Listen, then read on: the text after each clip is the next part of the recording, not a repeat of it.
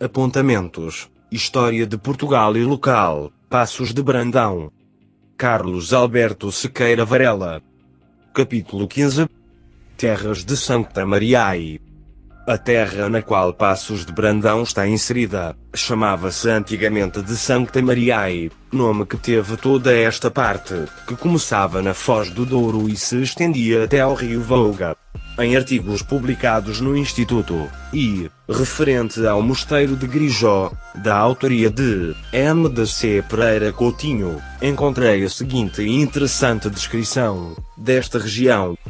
A terra em que o mosteiro de Grijó teve a sua primeira fundação, e está hoje fundado, chamava-se de Santa Maria, nome que teve antigamente a terra, que começa desde a Foz do Douro para estas partes, como declaram várias doações, que estão no arquivo deste mosteiro, e o tem ainda hoje a terra circunvizinha a ele, que chamamos da Feira, o seu principal castelo, o qual sabemos de escritura autêntica, que está no arquivo deste mosteiro, se chamava pelo ano de 1093, Castelo de Santa Maria, sendo neste mesmo ano, em 3 de outubro, Alcaide Mordelo Flocêncio, e diz o catálogo dos bispos do Porto, primeira página, capítulo 1, folhas 13 e 16, que chamava-se estas terras de invocação de Santa Maria, fora, porque, quando os gascões entraram na cidade do Porto, depois de estar avassalada pelos mouros,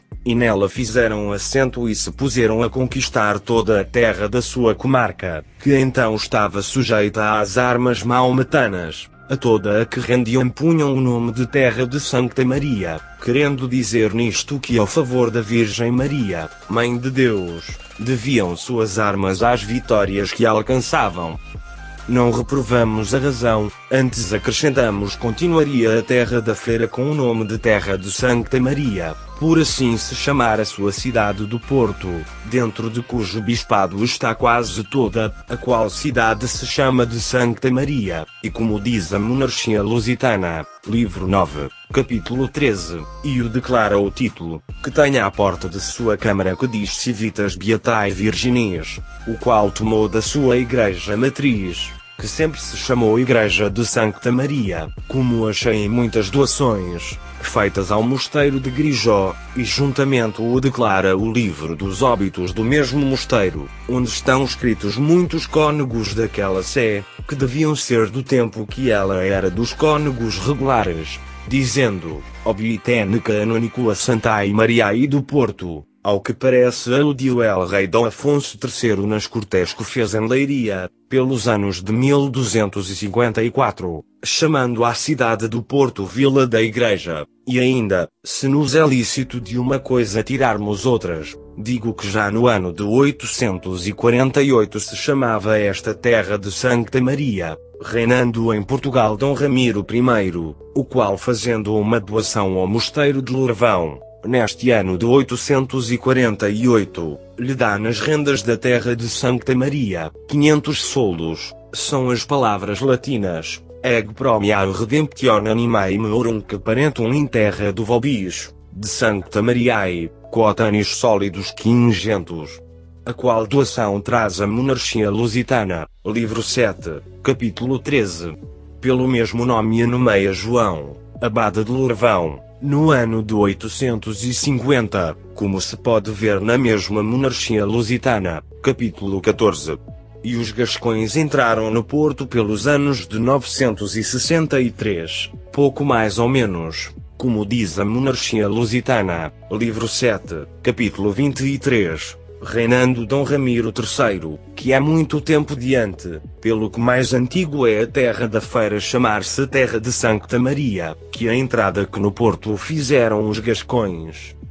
O chamar-se hoje principalmente Terra de Santa Maria à da Feira, pode ser seja em ordem às muitas casas de oração que dentro em si tem da invocação de Nossa Senhora, todas de muita romagem e veneração, entre as quais é a ermida de Nossa Senhora do Campo, a mais antiga de quantas há desde o Douro até ao Volga, como é tradição em todos os moradores destas partes de que antigamente era a Senhora da Terra da Feira, cita dentro do isento deste mosteiro, afastado dele o norte um quarto de légua, onde acham remédio para maleitas os fiéis cristãos, que daí levam com devoção uma pouca de terra, a Senhora das Duas Fontes que muito pouco dista do mesmo mosteiro para a banda do mar, e está dentro do mesmo isento da invocação de Nossa Senhora da Nascença, em cujo dia tem feira, e há grande concurso de gente, Nossa Senhora da Limieira, que está distante deste mosteiro, para o sul duas léguas e meia, onde há grande irmandade de clérigos e grande feira no seu dia, a Senhora dentre ambas as águas,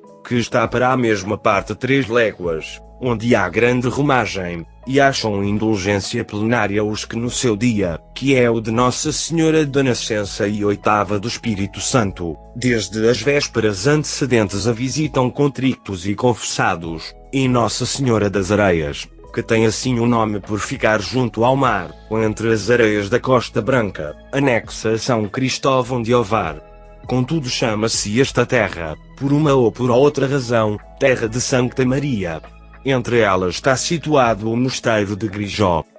E para que nada falte por saber aos curiosos, chamava-se, no tempo dos romanos, esta terra da feira, Langobrica, como adverte Frei Luís dos Anjos, no jardim que compôs das mulheres virtuosas de Portugal, folhas 3 e 6, o qual nome lhe deu o principal povo, que em si tem, chamando a Vila da Feira, que então se chamava Langobrica, como consta do itinerário que deixou o imperador Antonino, que servia de roteiro aos romanos para não errarem as terras, em o qual tinha posto os principais que então havia de Coimbra até Braga, que eram Conimbriga, e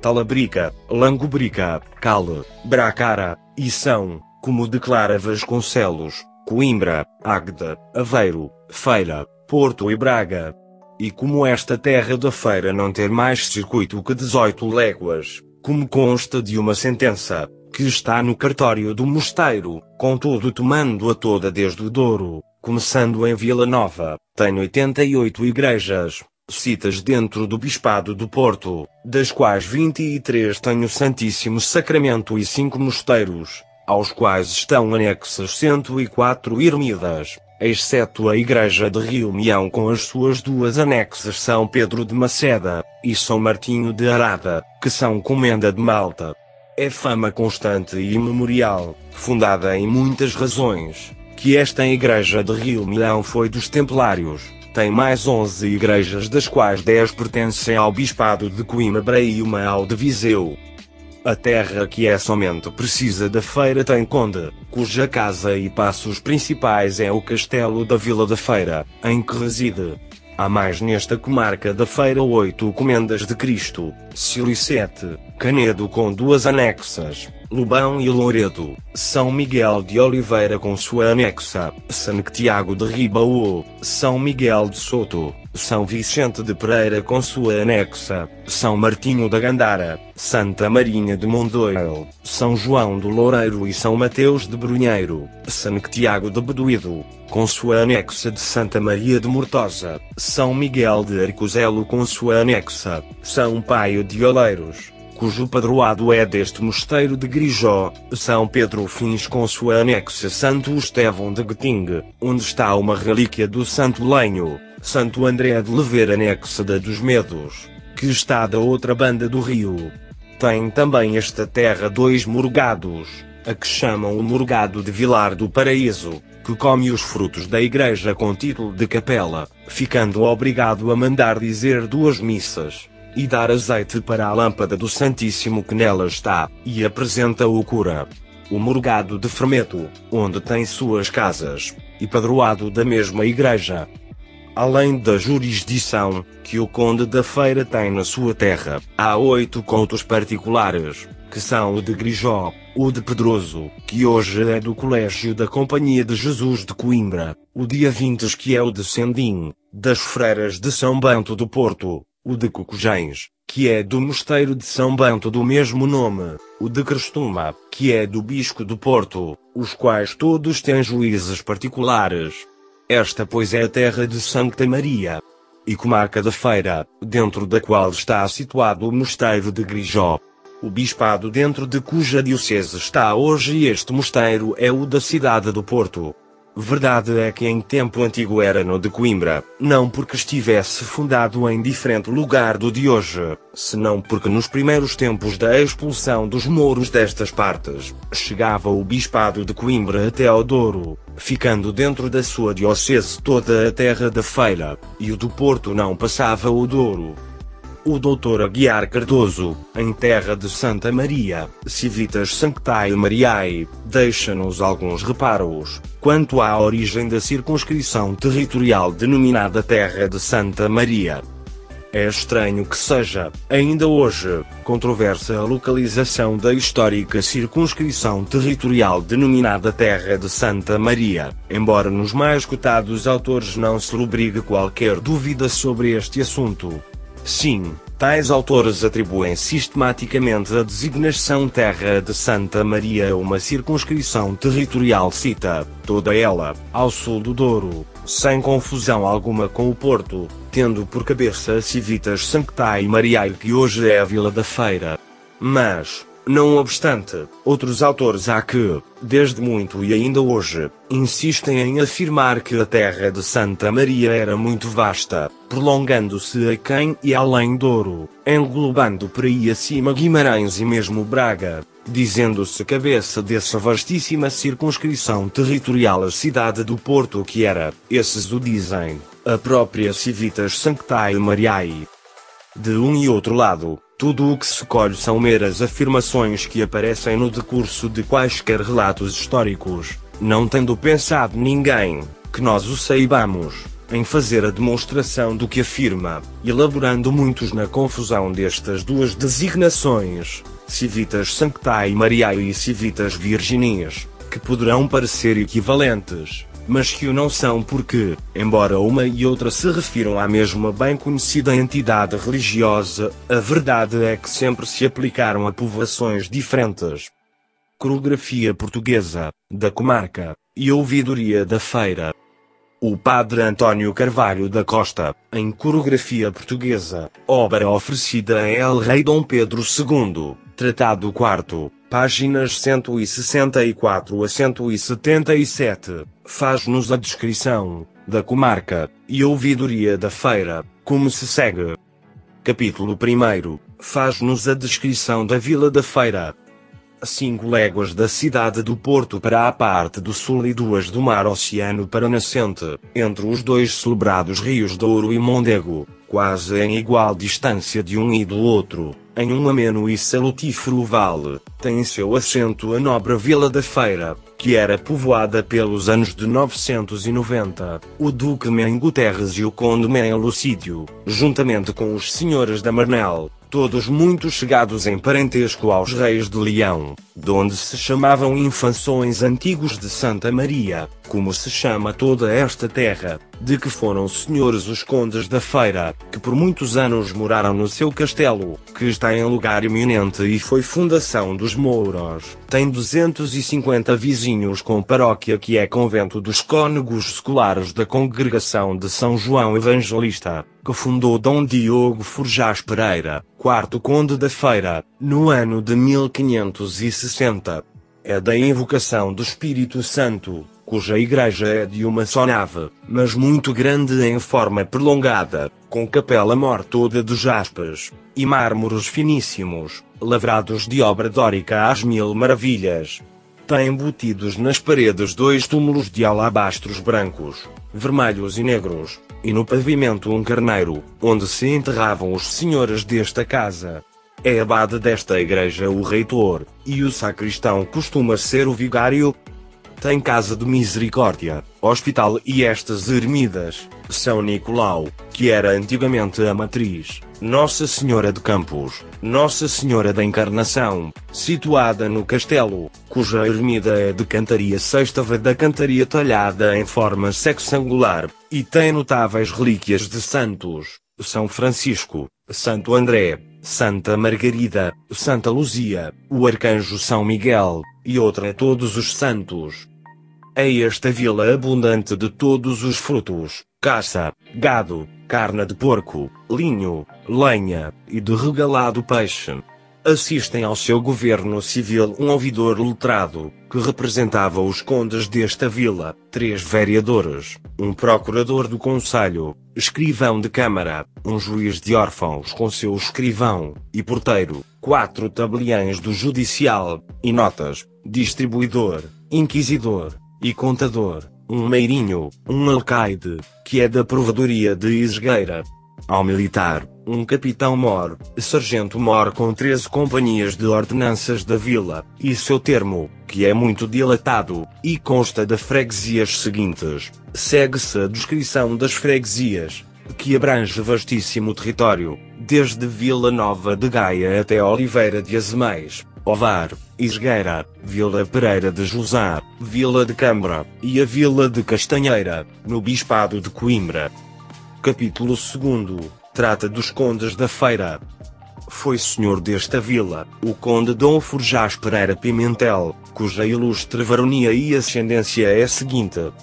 Dom Álvaro Pereira, filho segundo de Dom Rui Gonçalves Pereira, foi marechal deste reino, senhor da Vila da Feira, e de outras muitas terras, o qual contava um grande número de ilustres avós, casou com Dona Messia Vasques Pimentel, filha de Vasco Martins Pimentel, chamado o Patinho, de que teve, entre outros filhos, João Álvares Pereira, que foi senhor da casa de seu pai, casou com Dona Leonor Gonçalves, filha de Gonçalo Vaz de Melo, o velho, de que teve, entre outros filhos, Fernão Pereira, que foi senhor da casa de seus pais e casou com Dona Isabel de Albuquerque, filha de Pedro Vaz da Cunha, senhor da vila de Angeja, de que teve filhos, Rui Pereira e outros, que morreram moços. Casou segunda vez com Dona Isabel de Berredo, filha de Dom Gonçalo Pereira, de que teve a Dona Isabel de Berredo, e a Galiope Pereira. Rui Pereira, filho de Fernão Pereira, foi senhor da casa de seus pais, e avós, e se chamou Conde da Feira, casou com Dona Leonor de Berredo, filha de Dom Gonçalo Pereira, e de Maria de Miranda, de que teve, entre outros filhos, ver nota no final deste capítulo, sobre o que diz Anselmo Brancamp e Freire sobre os condes da feira, Dom Diogo Pereira, que foi senhor de Besteiros, e segundo o conde da feira, por mercê de El Rei Dom Manuel feita na vila de Almeirinha 2 de janeiro de 1515. Casou com Dona Beatriz de Castro, filha de Dom João de Noronha o Dentes, e de Dona Joana de Castro, de que teve, entre outros filhos, Dom Manuel Pereira, que foi terceiro conde da Feira, e senhor das mais casas de seu pai, casou com Dona Isabel de Castro, filha do D. João de Menezes, primeiro conde de Tarouca, e de Dona Joana de Vilhena, de que teve, entre outros filhos, Dom Diogo Pereira, que foi quarto conde da Feira, casou com Dona Ana de Castro, sua prima co-irmã, filha do regedor João da Silva, e de Dona Joana de Castro, de que teve, entre muitos filhos, Dom Manuel Pereira, que morreu em vida de seu pai, e foi casado com Dona Joana da Silva, filha de Dom João de Menezes senhor de Cantanhede, e de Dona Margarida da Silva, de que teve Dom Diogo Pereira e Dom João Pereira. Dom Diogo Pereira, filho de Dom Manuel Pereira, foi quinto conde da Feira, e herdou a casa de seu avô conde Dom Diogo Pereira. Casou com Dona Iria de Brito, filha de João Brito, da qual não teve filhos. Foi morto em Madrid por desastre estando em casa. Dom João Pereira, irmão deste conde Dom Diogo Pereira, herdou a casa de seus pais e avós, e foi o sexto conde da Feira, e general da Armada do Consulado pelos anos de 1594, e morreu no ano de 1618, indo por vice-rei para a Índia. Casou com Dona Maria de Guzmão, filha de Dom Rui Gonçalves da Câmara, primeiro conde de Vila Franca, e de Dona Joana de Blezote, do que teve. Dona Joana Pereira, que casou com Dom Manuel Pimentel, filho de Dom João Afonso Pimentel, oitavo conde de Benavente em Castela, e vice-rei de Nápoles, e da condessa Dona Macia de Zuriga e Requesens, filha de Dom Luís de Requesens comendador-mor, e governador da Flandres. Este Manuel Pimentel foi sétimo conde da Feira por sua mulher, de quem teve Dom João Pereira de Forjás, Dom Fernando Forjás Pereira Pimentel, e a Dona Joana, primeira mulher de Dom João da Silva, segundo Marquês de Gouveia. Dom João Pereira Forjás, filho herdeiro desta condessa da Feira, herdou sua casa, e foi oitavo conde da Feira. Casou com Dona Maria de Faro, filha herdeira de Dom Francisco de Faro, conde de Odmira, de quem não teve filhos por morrer moço.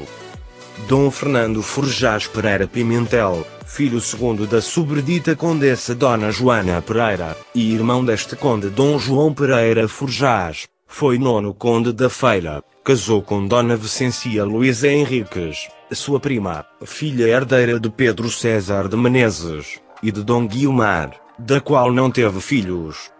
Morrendo o último conde da feira, Dom Fernando Forjás Pereira Pimentel, em 1700, sem descendentes, foram os bens da Casa da Feira, integrados na Casa do Infantado, por ordem de Dom Pedro II. A Casa do Infantado era, por norma, atribuída aos segundos filhos dos reis, o que veio a acontecer com Dom João V, em 10 de fevereiro de 1708, ao atribuir ao seu irmão, o infante Dom Francisco, a doação do Condado da Feira.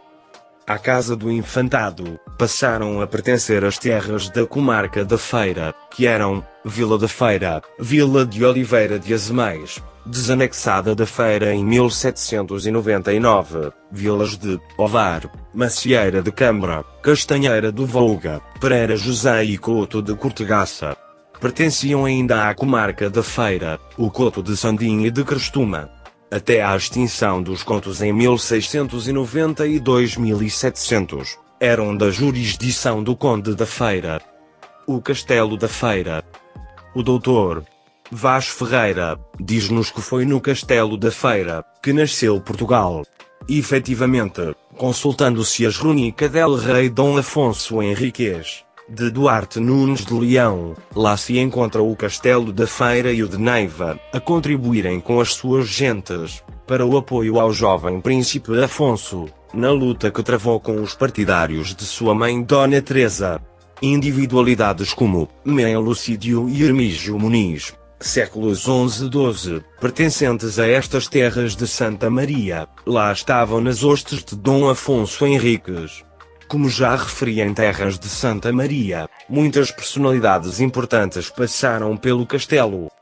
Por simples curiosidade, e, porque talvez seja uma das facetas menos conhecidas, que estão relacionadas com o Castelo da Feira, tenho que referir que uma das personalidades a quem pertenceu, a Rainha Santa Isabel, esposa do nosso rei Dom Dinis, teve aqui uma intervenção, muito importante, na resolução das desavenças entre o rei, seu marido, e o filho de ambos, o infante Dom Afonso, que se tinha apoderado do castelo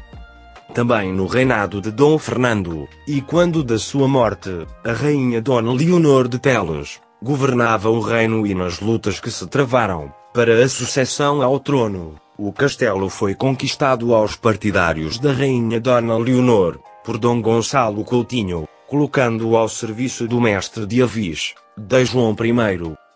Em 1580 é do Castelo da Feira, que o rei Dom António, prior do Crato, utiliza o seu armamento, e, com os nobres soldados de Santa Maria, avança sobre Aveiro, que não acatava as suas ordens.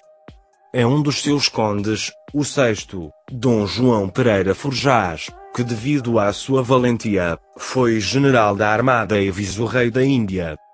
Por tudo isto, não se pode falar, de qualquer parcela, do território das terras de Santa Maria, sem se mencionar o Castelo da Feira, as suas gentes e os seus condes, até à extinção do condado. Contudo, não se livrou de um quase total abandono, e, em 1915 estava de tal maneira, que numa carta dirigida ao presidente do Conselho de Arte e Arqueologia, segunda circunscrição, de Coimbra, em 15 de maio, o Engo Paulo de Barros expunha as suas razões para se efetuar rapidamente uma intervenção, nos moldes que se segue. seria uma verdadeira e irreparável perda nacional, que, certamente, os tempos modernos não fariam ressurgir, por diferentes os moldes em que hoje se fundam as suas concepções por mais brilhantes que elas sejam no seu caminhar constante de progresso, e por mais formosas que se inscrevem neste ideal de arte, que a sua evolução vem desenhando em cada dia no brilho, é verdade, de espíritos de incontestável merecimento, o que nos cumpre, portanto, é salvar este precioso património que o passado entregou à nossa guarda, como uma das joias mais mimosas que se prendem às páginas mais heróicas da história de antigos portugueses, que tanto honraram esta pátria. É um sagrado dever que as gerações modernas têm de cumprir, sob pena de tombarem na sua decadência moral, que o desprezo pela arte nunca poderá levantar, antes tracejará para sempre um título de ignomínia.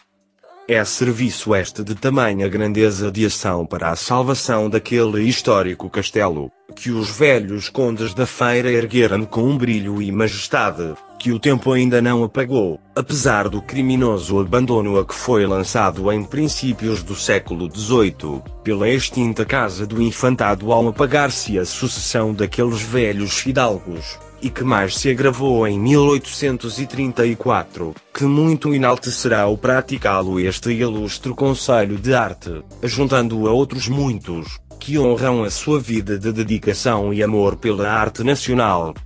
Terminando, não posso deixar de mencionar duas personalidades, acérrimos defensores do seu castelo, que tanto lutaram para que ele chegasse, tal como está, aos nossos dias. São eles, o Dr. Vaz Ferreira e o Dr. Aguiar Cardoso, aos seus trabalhos, quer em conjunto quer isolados, o Castelo da Feira, onde nasceu Portugal separata do Arquivo Distrital de Aveiro, volumes 4 e 5, de 1939 e volume 6 de 1940, bem como o Guia do Visitante Feira 1950, devemos prestar a nossa homenagem lendo-os para ficarmos com um conhecimento mais profundo da história do Castelo da Feira.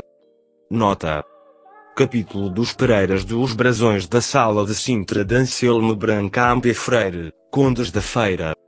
O ramo destes Pereiras derivou-se do tronco de Rui Gonçalves Pereira, filho bastardo do Conde Gonçalves Pereira, havido em Marinha Vascas, já foi Rui Gonçalves herdado na comarca da Beira, e no seu passo de Covelas de Riba de Volga, no dia 7 de abril da era de 1385, 1347, foi intimado da parte dele rei pelo seu juiz de Volga admitir-se de si e não usar da jurisdição criminal no referido Couto de Covelas, livro segundo de Direitos Reais, folha 196. Foi bom o cavaleiro custoso de grão fazenda nobiliário do conde Dom Pedro, nos Portugaliar Monumenta Histórica, Escritores, página 286 e teve entre outros filhos, segundo o nobiliário citado, Álvaro Pereira e Gonçalo Pereira, duas das testemunhas diante de quem de Pedro I,